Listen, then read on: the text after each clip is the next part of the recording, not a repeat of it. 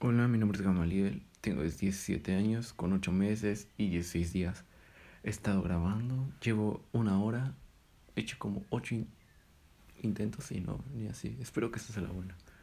Va. Hoy retomaré mi opinión sobre el libro del esclavo.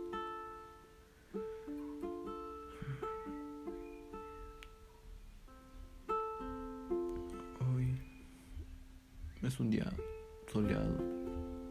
O realmente no sé, no he recogido la cortina de mi cuarto. Durante todo el día tengo la puerta cerrada. Pero la idea principal de este libro es ver la vida de otro modo.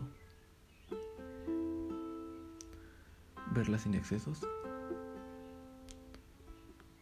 sin malos amores sin malos ratos, no podré decir sin malos padres, porque uno no nace escogiendo a los padres. Pero pues aquí estamos. Eh, eh, pues va con lo que viene. Mm, solo no hay que rendirse, aunque sientas que todo está, está acabado. Mm, esa es mi humilde opinión.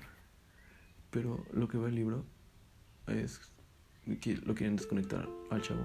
Nunca dice su nombre. Ni la chava dice su nombre. Nadie dice su nombre. Realmente no sé si lo cuenta como anécdota o como solo un libro. Un libro más para él. Realmente siento que es más una, de, una anécdota. Este libro lo leí cuando iba en tercero de secundaria. Y creo que es el libro más presente que tengo. Y claro, que me pueden preguntar qué libros he leído. Ese el principal que diré su título. Mm. Una vez que terminas de leerlo, empiezas a ver la vida de un modo diferente.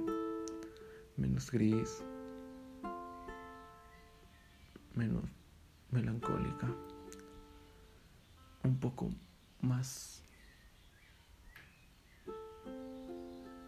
alegre, se podría decir así. Y creo que eso es lo que te dirá el libro, porque después lo vienen a, a desconectar al chavo.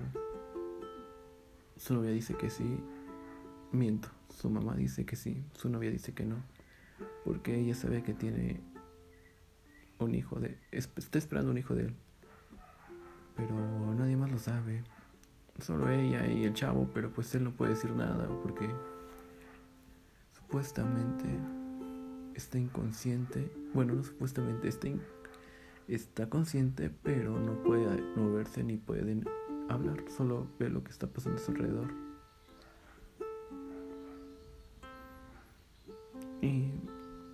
Pasan los meses, los días, y te van contando más sobre la vida de ese chavo. Y más porque fue terminando, fue a terminar esa fiesta. ¿Y qué tipo de vida llevaba con sus padres? ¿Qué tipo de vida llevaba con su novia? Amigos, escuela. Aunque ya todos les hayan, fallado a él, él seguía vivo. Él seguía feliz por él mismo, no por nadie más. Es una de, no tantas ideas que te quiere dar el autor. Que no necesitas de alguien para estar bien contigo mismo. No necesitas a alguien con. con quien. ¿Cómo se puede decir? Compartir tu alegría necesitas estar bien. Principalmente contigo, porque si no estás bien contigo, no estarás bien con nadie más.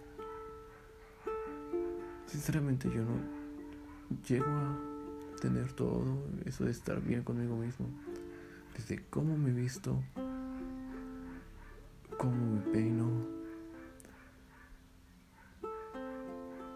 qué arete uso, qué pieza me pongo, dónde me perforo. Es cuando no me siento conmigo mismo. Solo a otras personas les he contado por qué me perforo.